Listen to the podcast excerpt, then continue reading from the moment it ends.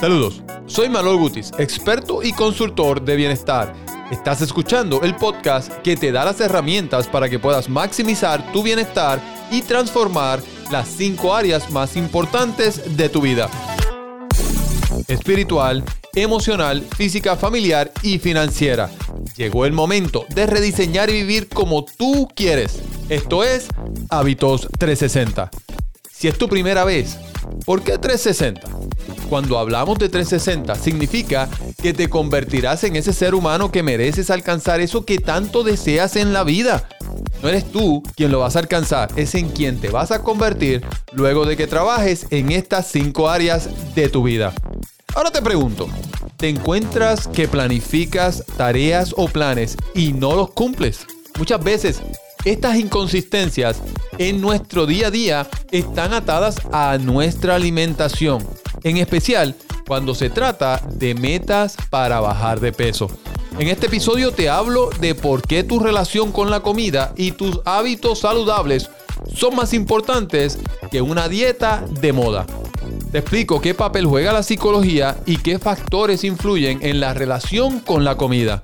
Al final te doy varias estrategias para que mejores tu relación con la comida y comiences a perder peso.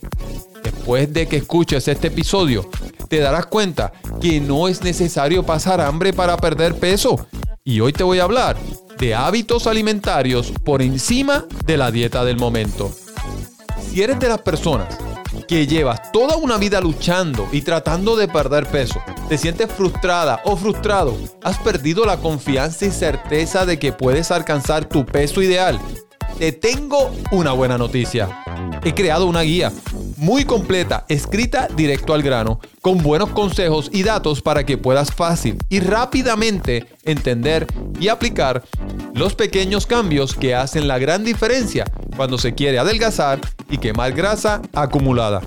En esta guía te doy 7 claves para perder 15 libras y que puedas comenzar tu transformación hoy mismo con esta metodología probada que he utilizado ya durante casi una década y he ayudado a miles de clientes en mi práctica como asesor, consultor de bienestar y alto rendimiento a transformar sus vidas. Por eso creé esta nueva guía, 15 libras menos.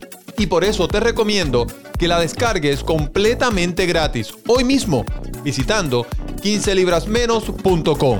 Repito, es completamente gratis. Solamente visita 15librasmenos.com ahora.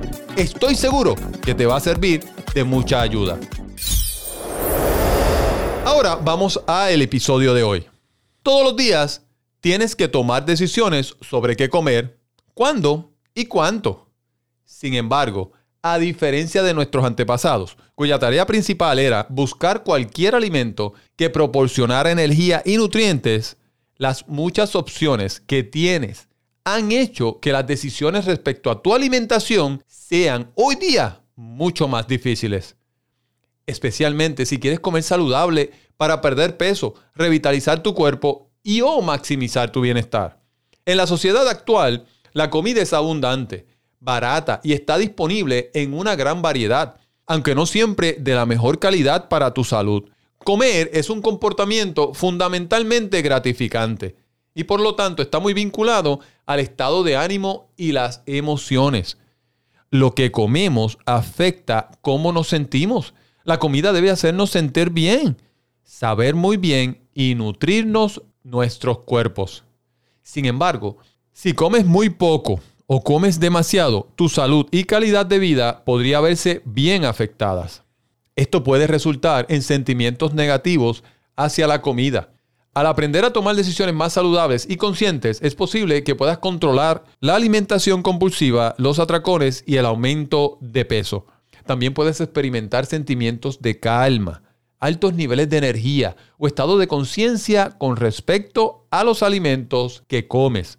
En general, hay muchos beneficios al sustituir hábitos alimentarios poco saludables por hábitos alimentarios saludables, tales como un aumento en el nivel de energía y claridad mental, una relación más positiva con la comida, mejorar tu salud, movimiento más fácil, imagen corporal mejorada. Te vas a sentir muchísimo mejor. Si bien a menudo tenemos las mejores intenciones de comer más sano, Ahí me estás escuchando. Sí, a veces quieres comer algo más sano. Esta es a menudo una tarea desafiante. Ahora, te pregunto, o vamos a qué factores influyen en nuestros comportamientos alimentarios. La realidad es que son muchos factores los que pueden influir en nuestros sentimientos sobre la comida y nuestros comportamientos alimentarios. Estos factores incluyen cultural, familiar, individual, situación económica, incluso profesional. Muchas personas usan la comida como un mecanismo de escape o apoyo para lidiar con sentimientos como el estrés, el aburrimiento o la ansiedad, o incluso para prolongar los sentimientos de alegría. Si bien esto puede ayudar a corto plazo, comer para calmar o aliviar tus sentimientos a menudo conduce al arrepentimiento y a la culpa. E incluso puede aumentar los sentimientos negativos. En realidad, no estás lidiando con el problema que causa el estrés. Además, toda tu imagen puede sufrir a medida que aumentas de peso o puede experimentar otros efectos no deseados en tu salud, como niveles elevados de azúcar en la sangre, niveles de colesterol o presión arterial alta. ¿Qué papel juega la psicología en el control de peso? Veamos, vamos, vamos ahí. La psicología es la ciencia del comportamiento. Es el estudio de cómo y por qué las personas hacen lo que hacen. Para las personas que intentan controlar su peso, la psicología aborda dos áreas. Primero, el comportamiento. Implica identificar los patrones de alimentación de la persona y encontrar formas de cambiar los comportamientos alimentarios, esos patrones emocionales. La segunda, pensamiento. El enfoque se centra en identificar patrones de pensamiento autodestructivos que contribuyen a los problemas de control de peso. En mi práctica con clientes uno a uno, les enseño a cambiar la manera en que piensan sobre los alimentos, para ayudarte a reconocer patrones de pensamiento autodestructivos que puedan socavar tu éxito en comer más saludable para que puedas alcanzar, mantener y disfrutar tu peso ideal. También te ayudo a aprender y a practicar el uso de afirmaciones positivas para control. Ejemplos de pensamientos autodestructivos. Esto es demasiado difícil no puedo hacerlo. Si no llego al peso que quiero, he fallado. Ahora que he perdido peso, puedo volver a comer de la manera que quiera. ¿Alguna vez has pensado esto? Ejemplos de afirmaciones positivas para control. Me doy cuenta de que estoy comiendo en exceso. Necesito pensar en cómo puedo detener este patrón de comportamiento. Necesito entender qué desencadenó mi exceso de comer para poder crear un plan para lidiar con una situación similar en el futuro. ¿Tengo mucha hambre o es solo un antojo? Esperaré a ver si este sentimiento pasa. Ahora, vayamos a otra pregunta. ¿Qué estrategias te ayudarían a controlar el peso?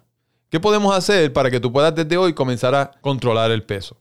Para tener éxito, tienes que ser consciente del papel que juega la alimentación en tu vida y aprender a usar pensamientos y las afirmaciones positivas de control para cambiar intencionalmente y alinear tus decisiones y acciones a las metas que tienes con respecto a tu alimentación y tu peso.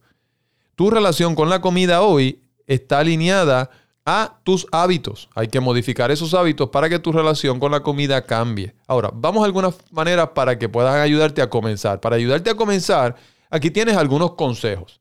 No te salten las comidas. Planifica las comidas y los refrigerios con anticipación. Planifica, planifica, planifica. De esto les he hablado antes. Lleva un registro de tus hábitos alimentarios. Limitas las comidas nocturnas. Bebe mucha agua. Retrasa o busca alguna distracción cuando experimentes antojos. Trata de salir de ese patrón. Eh, si te dio antojo, sal del patrón. Haz actividad física en lugar de comer cuando estés aburrido o aburrida. Presta atención cuando comes. No comas mientras ves televisión, trabajas, conduces o estás de pie. Está presente, disfrútate la comida. Come solo en ciertos entornos, por ejemplo, en la mesa del comedor, no comas donde quiera. Vigila el tamaño de tus porciones, eso es bien importante. Come variedad de alimentos, sin prohibirte un alimento en particular. Anímate, date ánimo. Busca una persona de apoyo que te ayude a mantenerte motivado y responsable, a alguien que tú le tengas que rendir cuentas. Sea amable contigo mismo. Trata de no criticarte o cancelarte a ti mismo cuando caes. No, es un, proceso. En todos los procesos hay momentos de aprendizajes. Piensa en comer saludable como un cambio de estilo de vida. Míralo para el resto de tu vida, no por un ratito, es todos los hábitos que vas a crear aquí son para el resto de tu vida. Usa la báscula conscientemente. Pésate una sola vez en semana, no tienes que pesarte todos los días, a menos que no sea de las personas que te guste y te sientes cómodo. Ahora, un diario de elementos es una herramienta para registrar en detalle, para que lleves control. ¿Qué alimentos comes?